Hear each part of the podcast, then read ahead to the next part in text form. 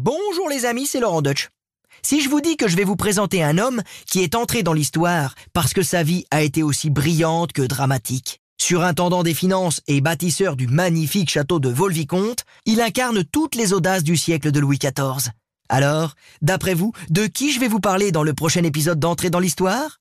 Eh bien, figurez-vous qu'il s'agit de Nicolas Fouquet, un homme qui s'est hissé jusqu'au plus haut sommet de l'État à force d'ambition et d'entre-gens. Mais si son ascension sociale a été très rapide et a contribué à sa réussite, elle a aussi provoqué sa chute. Eh oui, il ne fallait pas faire d'ombre au roi Soleil. Alors accrochez-vous et venez découvrir avec moi l'homme qui a été plus puissant qu'un roi.